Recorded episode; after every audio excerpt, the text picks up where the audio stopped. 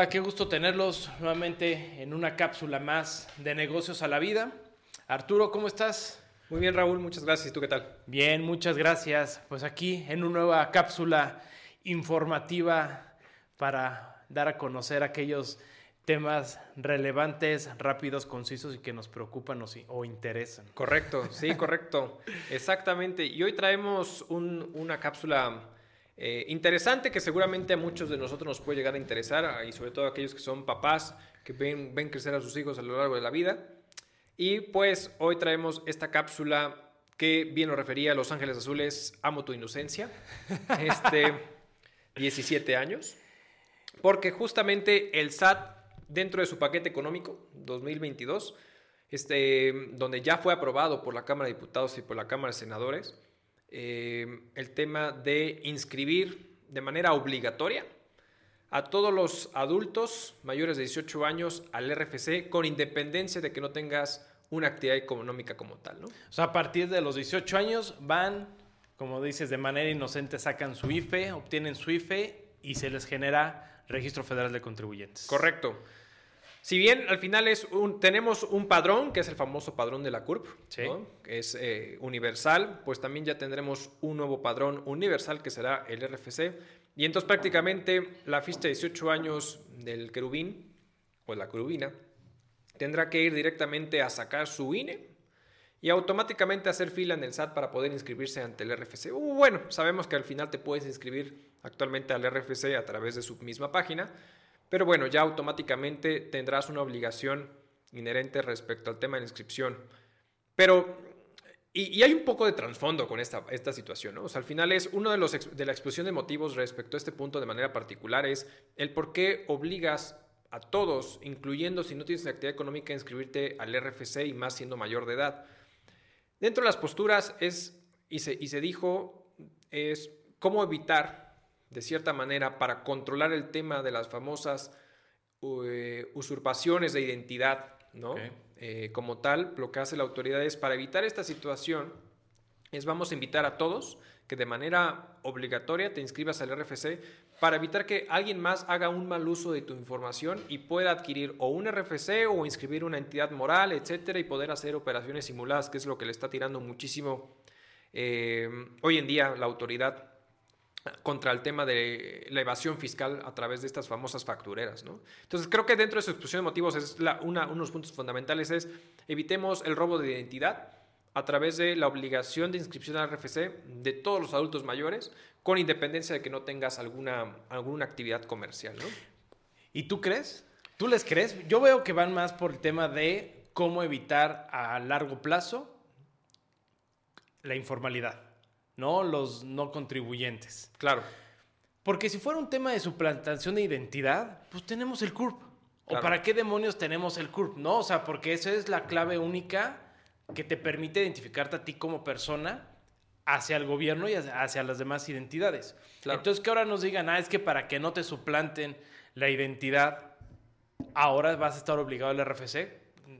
A mí me suena que va más como vamos a querer ir eliminando esa brecha de los no fiscalizados a los que sí están fiscalizados, ¿no? O los que están pagando impuestos, los que no están pagando impuestos. Correcto. Yo creo que, eh, mira, eh, con independencia de esta, de, esta, de esta postura, de decir si es para o no para evitar un robo de identidad, porque incluso, eh, y, déjame te comento, al final, dentro del Instituto Mexicano de Contadores Públicos de México, se publicó a favor de esta situación, o sea, y sí es un pronunciamiento de respecto a favor para también justo evitar el tema de robo de identidad como un apoyo al tema de lo que estaba pronunciándose la autoridad, ¿no? Eso y con respeto para todos, pues amplía el padrón de clientes. Ándale, y es, que yo creo que, y justamente ese va a ser mi comentario, yo creo que más bien lo que están buscando, lo que están mm, buscando hacer es, pues ya vimos que dentro de la postura de uno de los episodios que llegamos a tocar era el famoso régimen de simplificación de confianza, que este nuevo reciclo, régimen como tal, la autoridad lo que busca es incrementar el padrón de contribuyentes. ¿En qué porcentaje? Pues lo que están buscando es que en los próximos años, ¿no? Por ahí una proyección al 2000, al 2026, 2028 tener un incremento de hasta 30% más de inscritos al RFC en el padrón de, en el padrón de contribuyentes, ¿no? Este punto es un punto eh, fundamental porque le están apostando a la recaudación, principalmente en materia de impuesto sobre la renta y también evidentemente el tema del IVA, pero sí le están apostando a incremento de la recaudación a través de inscripción del padrón de contribuyentes. Ahora bien, te dice, oye, mira, la realidad es que muchas veces los mayores de edad eh, pues ya se encuentran trabajando, incluso hay personas que desde los 16 años se encuentran trabajando como eh, menores de edad y para, para que puedan recibir su salario y todo, pues te van y te solicitan una inscripción a RFC con el permiso del tutor y con la carta de solicitud de, aceptación por parte de conciliación de arbitraje o el tribunal de, laboral y el carta de la empresa para poder contratar a la persona y inscribirse al RFC. ¿no? Ya después de 18 años, pues ya eres libre como el viento y puedes hacer lo que tú quieras. ¿no? Pero entonces, ante esta situación dices, bueno, mira, para, para aperturar una cuenta bancaria, que creo que es cada vez más personas se están, eh, eh, hay muchas personas que se están metiendo al tema de la cuenta bancaria. Ya eh, como tal, en el episodio anterior platicamos incluso el tema de las criptomonedas.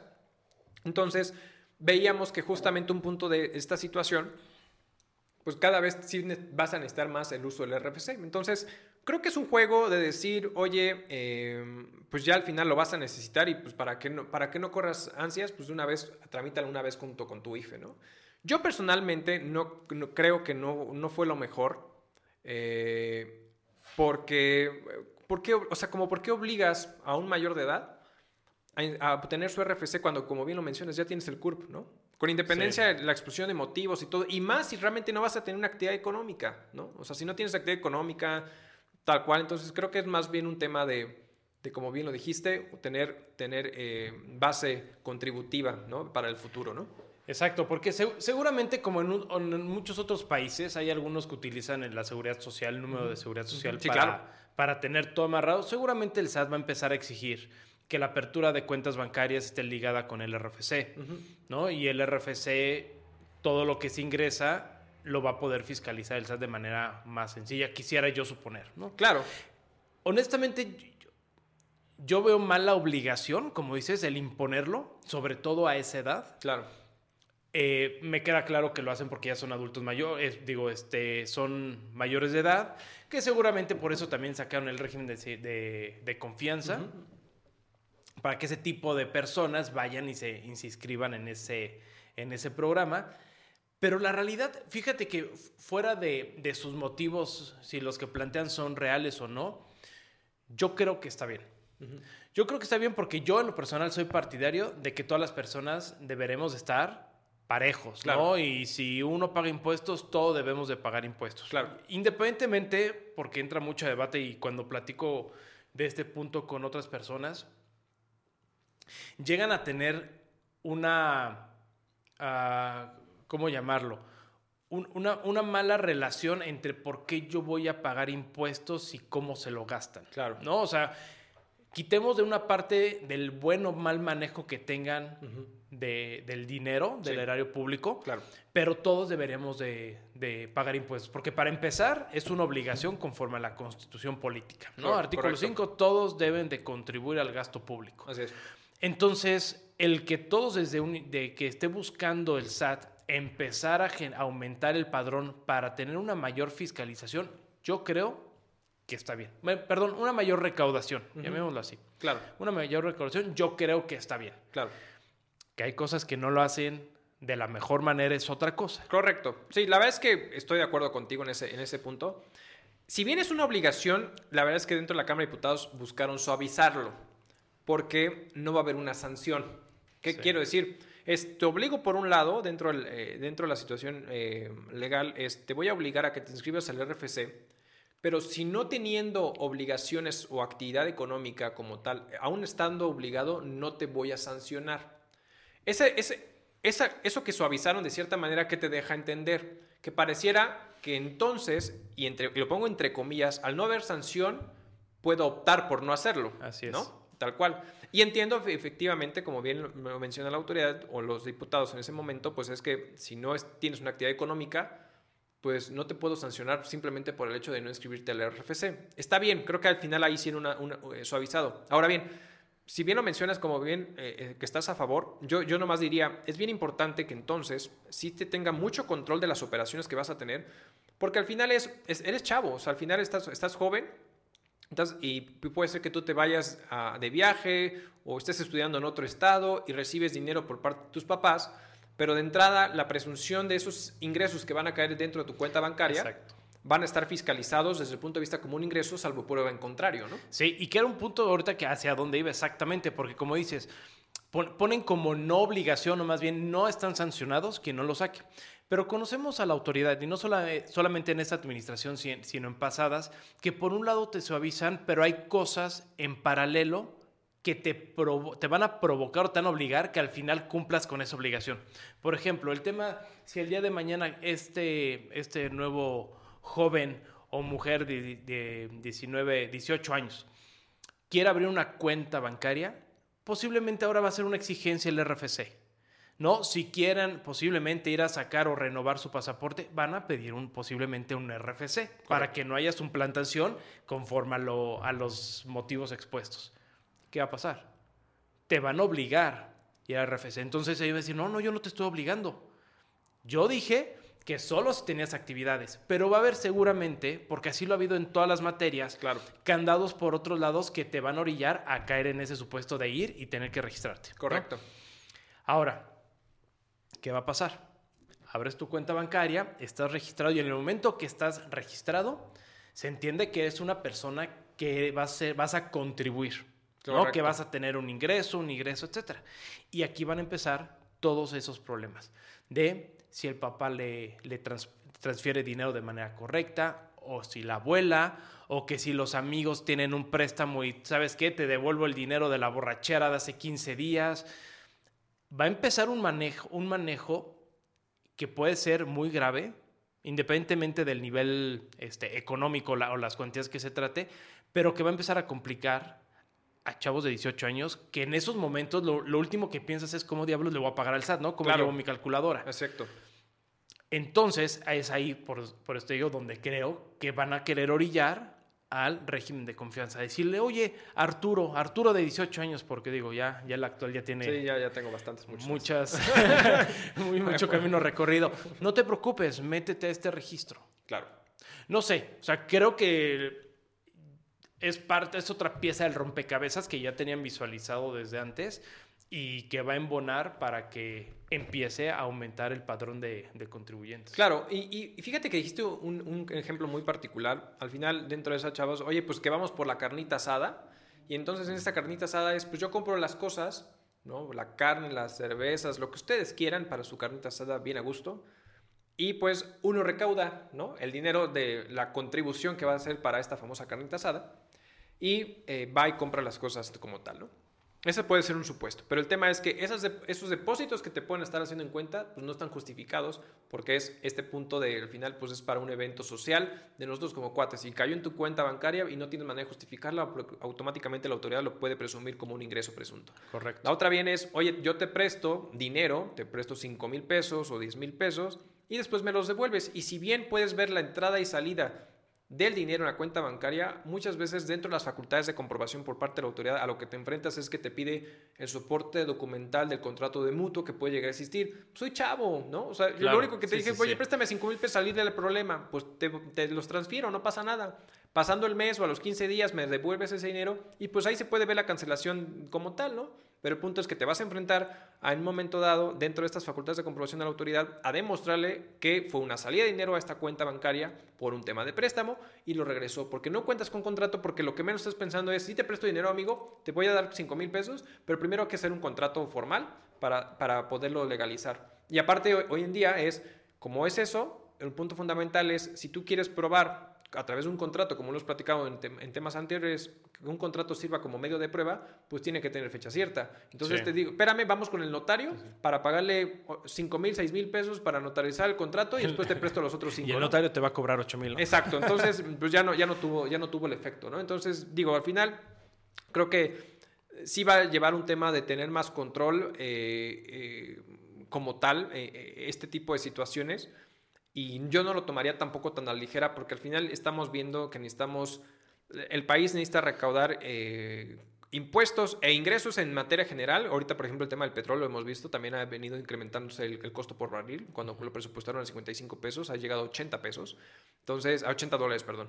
Este, entonces, pues realmente ha, ido incrementando ese tipo de cosas, pero al final, pues también están dando empuje al tema fiscal, ¿no? Claro. Oye, ahora, otro punto, otro punto. ¿Qué debemos de entender? Digo, para, para efectos de la plática, ¿qué debemos de entender como una actividad empresarial o, como, o que empiecen a generar ingresos? Porque Ojo, hay jóvenes que empiezan a trabajar en haciendo fiestas o empiezan a, vender por Mercado Libre o empiezan a, dar algún servicio a algún familiar, a un vecino de, no sé, lo que tú quieras, regularización de clases de inglés, este, trabajos este, de pasantía, etcétera, que reciben. O sea, ¿a partir de cuándo debemos de considerar que tenemos una actividad económica? Pues mira, en sentido estricto, realmente, a lo mejor los ejemplos que pusiste es en el momento en que ya usas, eh, prestas un servicio o vendes un bien y ya estás ejecutando una actividad económica como tal. Exacto, entonces hay que tener cuidado. Exacto. Porque muchos jóvenes hoy en día están emprendiendo desde jóvenes ¿no? Desde, desde, edades muy, muy pequeñas están para vender los famosos cigarros de los Vibes o no sé. Sí, sí, sí. ya me siento ruco los Vibes o no, sé qué madres. Este, o están en temas de lo que hemos platicado de criptomonedas o están vendiendo ropa o están... Entonces hay que tener cuidado porque el SAT en algún momento va a decir, ok, si no, si no tienes una actividad económica, no estás obligado pero hay que ver cómo se va a dar cuenta el SAT cuando sí tienes una actividad económica, pero tú no consideraste que es una actividad económica porque no es formal, si me permites llamarlo así, ¿no? Claro. Pero sigue siendo una actividad, estás vendiendo un servicio, estás vendiendo un producto. Exacto. Entonces ahí hay que ver qué consecuencias va, a generar cuando un niño, un, perdón, un joven de 18 años, ¿no? 19, 20 años, pues resulta que se tiene, se tiene que inscribir, pero a su criterio, el de sus familiares, etcétera, era algo de pasantía, era algo este, de, verano, era algo informal. Entonces ahí el SAT va a poder voltear a decir, oye, ¿qué onda? Esto es una actividad económica. Correcto, sí.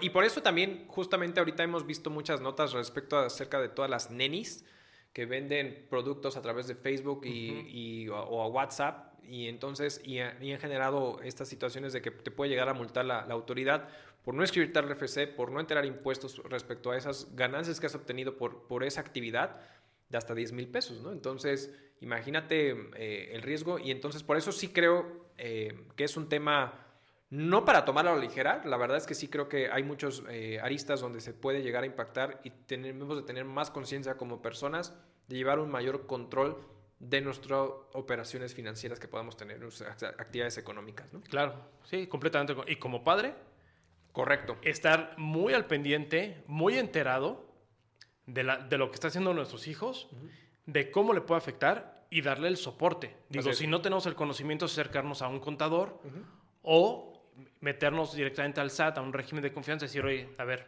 mi hijo está empezando a hacer estas actividades, hay que dar cumplimiento y mejor irnos por la derecha y, y, de manera correcta irnos por la libre y en cinco años, que es el periodo que tiene el SAT para revisar hacia atrás, lleguen y nos caigan algún, algún problema por no habernos dado de alta, no haber pagado los impuestos, declaraciones, etc. Así es, exacto. Pues muy bien. Tema interesante. Tema muy interesante y veremos cómo evoluciona esto. Entra en 2022 esta situación y veremos cómo funciona. Perfecto. Arturo, muchas gracias por esa cápsula. Muchas gracias, Raúl. Que gusto, en, gusto en saludarlos nuevamente a todos. Que estén muy bien. Hasta luego. Hasta luego.